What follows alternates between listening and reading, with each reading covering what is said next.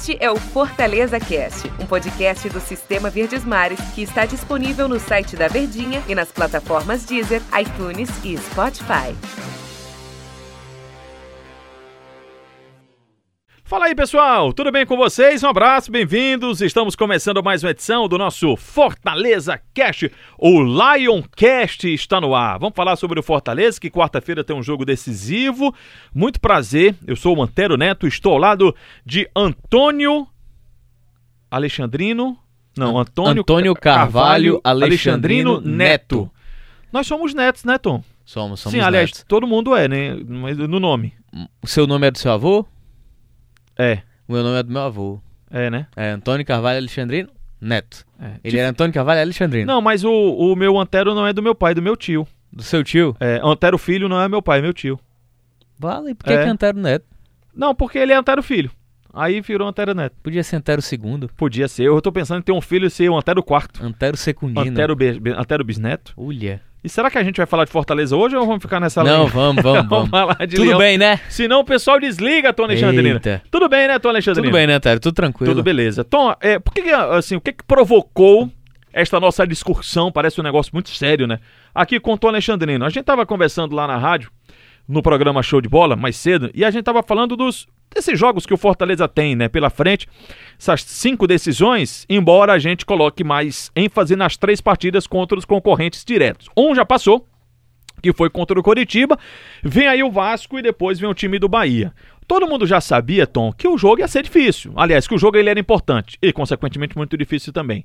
Mas eu, eu, eu encaro o jogo contra o Vasco da Gama sendo o jogo mais, até agora, porque tem que ver como é que vai caminhar para o jogo contra o Bahia, mais vital do, do pro Fortaleza. Mais ainda do que o Coritiba. Porque contra o Coritiba, o Fortaleza ele tinha uma pressão do resultado. Porque ele era o time que estava na condição melhor. Era aquele jogo que, poxa, você está enfrentando um dos piores times do campeonato. Você não pode patinar, pelo amor de Deus. Você tem toda a responsabilidade da vitória. Contra o Vasco, aí sim eu encaro como um concorrente direto. Esse é o famoso jogo dos seis pontos. Contra o Coritiba, poderia só dar uma sobrevida ao Coritiba. E aí ia depender de outros resultados para saber. Porque ele poderia ter perdido para o Curitiba e todo mundo ter perdido, estava todo mundo na mesma situação. Ficaria ruim porque você estava enfrentando um adversário fraco ou frágil.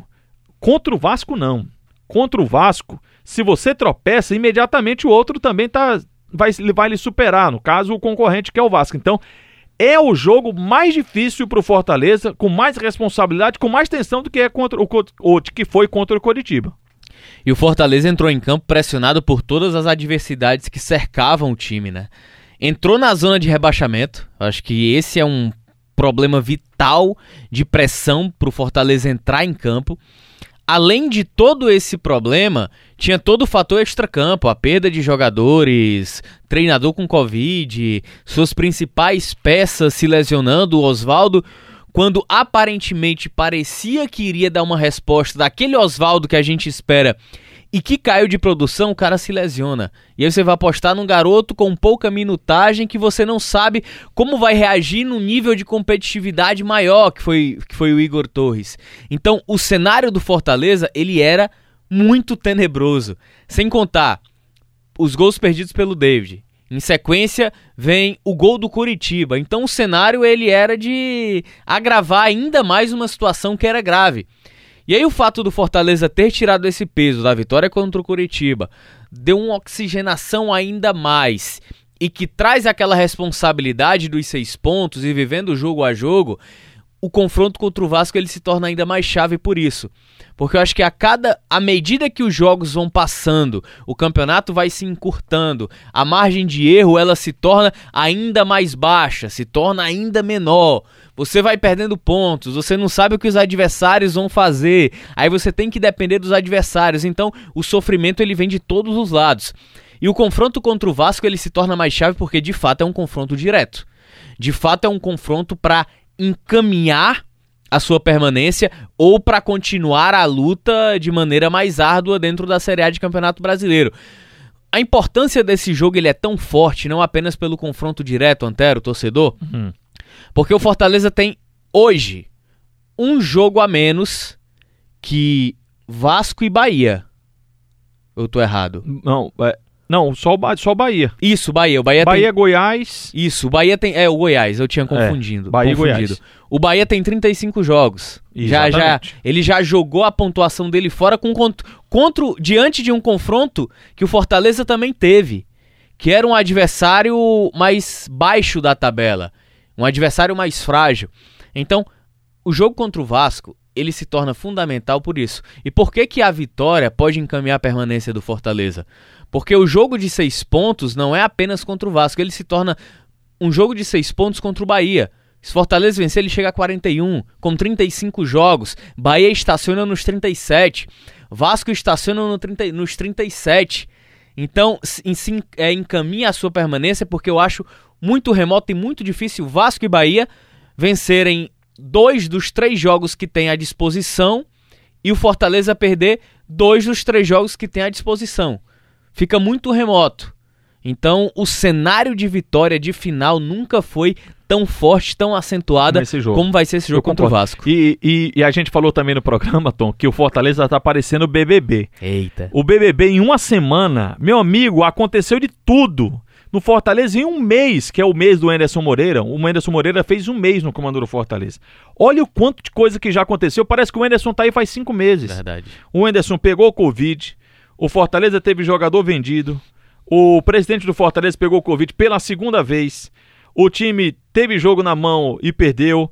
Teve pênalti perdido. Teve pênalti perdido. Pra, enfim, teve Em vitória três jogos suada. seguidos. Três jogos seguidos. O Fortaleza perdeu quatro pênaltis. Quatro pênaltis. O Wellington Paulista perdeu dois. São, é. Aí você. Cara, aconteceu de tudo. Aí teve a contusão do, do, do Romarinho. Loucura. O Oswaldo se contundiu agora. Cara, aconteceu de tudo. Então é um técnico que não tem sossego, cara. O Anderson Moreira, ele, coitado, um mês sem sossego. E aí ele continua com os problemas. Os problemas não cessaram, não. Muito provavelmente o Oswaldo não joga contra o Vasco, muito provavelmente. E o Romarinho, que está no processo de recuperação, talvez não seja titular. Tome problema ainda pro técnico do Fortaleza. E aí ele precisa resolver o setor que é mais problemático do Fortaleza, né? Não apenas. Eita. Não, não, a- não apenas de peças, né? Mas a questão A- qual é. A produção tá atenta aqui. É, viu? eita. Acho que tava olhando as notícias do BBB na hora. Opa, vou olhar aqui. É, en- então o cenário do Fortaleza é o setor, o setor ofensivo é o mais problemático, não apenas por tudo que rodeia o campeonato, mas a questão da ausência de peças, né?